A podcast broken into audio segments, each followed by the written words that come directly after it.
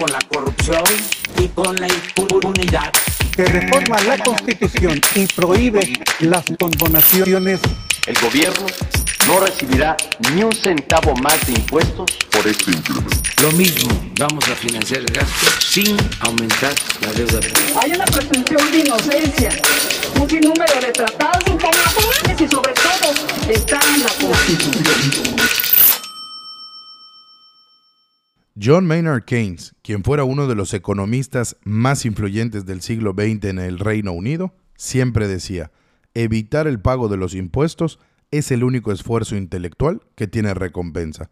Y si bien en este podcast no estamos del todo de acuerdo con él, esto no implica que no tenga razón.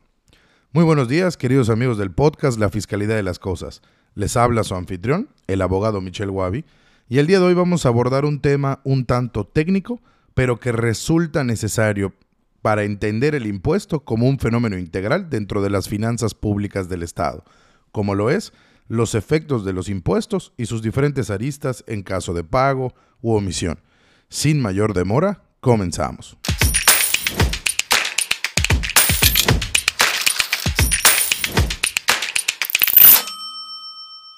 Antes de iniciar con el contenido del episodio del día de hoy, permítanme hacer un breve comercial para recordarles que nos pueden seguir en todas nuestras redes sociales como arroba la fiscalidad de las cosas. Estamos en Facebook, Twitter, Instagram y en nuestro canal de YouTube. También pueden seguir nuestros episodios en cualquiera de sus proveedores de podcast favorito. Estamos en Spotify, Google, Apple Podcasts o Amazon Music.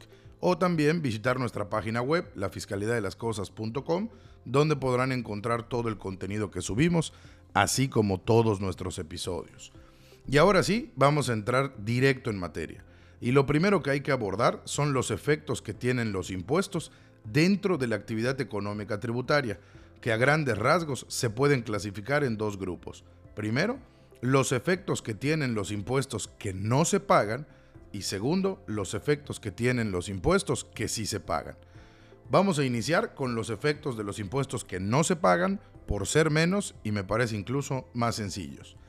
Existen dos efectos de los impuestos que no se pagan, la llamada evasión fiscal y la llamada elusión fiscal. Si bien ambos efectos tienen como consecuencia la reducción o la omisión del pago del impuesto, uno es el resultado de la interpretación y aplicación de las disposiciones fiscales y el otro es una conducta tipificada como delito por aprovecharse de errores o valerse de medios indebidos para lograr la reducción u omisión parcial o total del pago del tributo, ocasionándole así un daño económico al fisco, quien en materia tributaria siempre, siempre resulta tener el carácter de víctima u ofendido de todos los delitos fiscales. La elusión fiscal es un concepto que aunque aparenta ser sencillo, en su explicación no es tan complejo, pero nos da mucho de qué hablar en la práctica, ya que las reglas actuales del juego, la elusión y la evasión fiscal están divididas a veces por una cuerda floja, sin mencionar los dilemas éticos que se pueden presentar para su implementación. La definición más común de la ilusión fiscal es entenderla como el fenómeno que consiste en el mecanismo legal para reducir o evitar el pago de impuestos. Se caracteriza no por contradecir a las normas jurídicas, sino por valerse de sus defectos para obtener un beneficio económico. Déjenme decirlo en palabras llanas.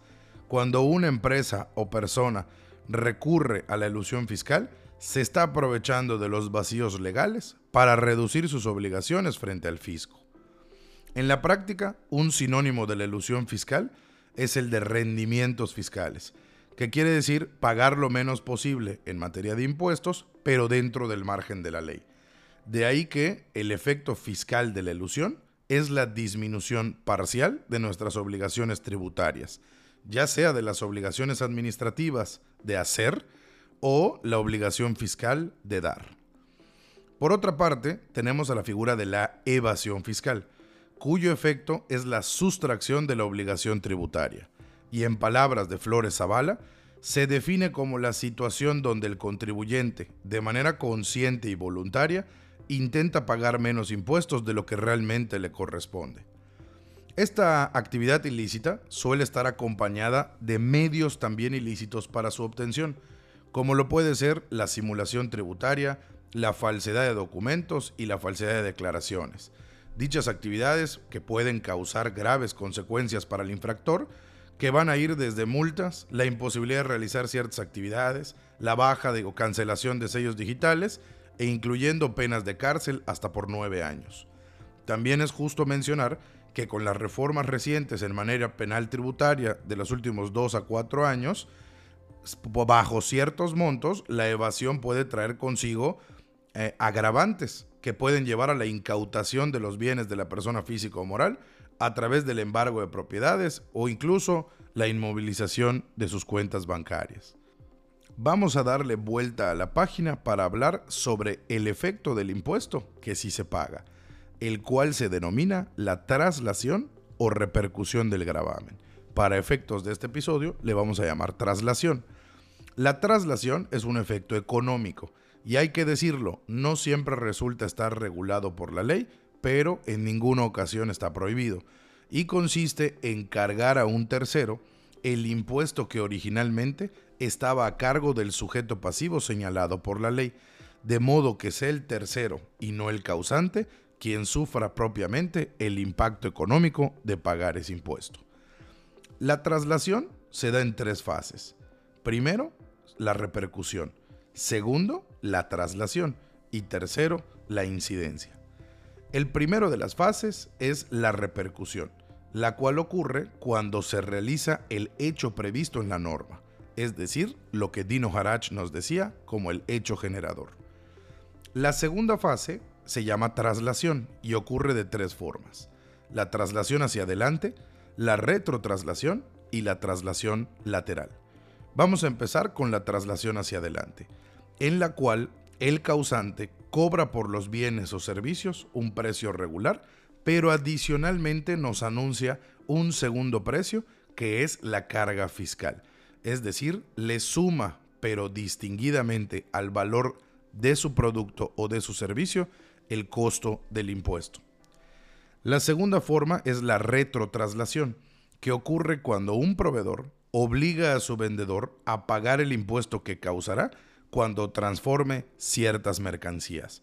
Y esto se da mucho en temas de maquiladoras, ya que como saben exactamente cuánto van a ganar por transformar cierto producto o ciertas mercancías, pueden calcular, según su capacidad industrial, de manera anticipada los impuestos que le darán a pagar en cierto ejercicio fiscal o en cierto periodo dentro del ejercicio fiscal.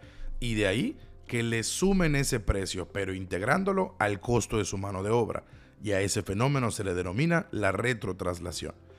Y por último, tenemos a la traslación lateral, que se realiza cuando el causante logra trasladar la carga fiscal a un tercero, pero a través de la enajenación de mercancías mezcladas, siendo que unas están grabadas con ciertos impuestos y otras no se encuentran grabadas. Y si bien aquí es donde hay un terreno peligroso y no siempre regulado por la legislación, la traslación ocurre y es perfectamente legal. Por último, la tercera fase de la traslación se denomina incidencia y este es el momento cumbre, ya que cuando el impuesto llega a quien no puede trasladarlo y se ve forzado a pagar el tributo, en todas las ocasiones o en casi todas las ocasiones a esa persona le denominamos consumidor final. Y al momento en el que paga el impuesto, que cuyo causante es una persona distinta a él, en ese momento se da la incidencia y es cuando se consuma la traslación del impuesto. Y hasta aquí nuestro episodio del día de hoy. No me despido sin antes recordarles la enseñanza que nos dejó el jurista y filósofo Cicerón. Los impuestos son los nervios del Estado, y en este podcast el objetivo es mantenernos informados para mantener al Estado nervioso. Hasta la próxima.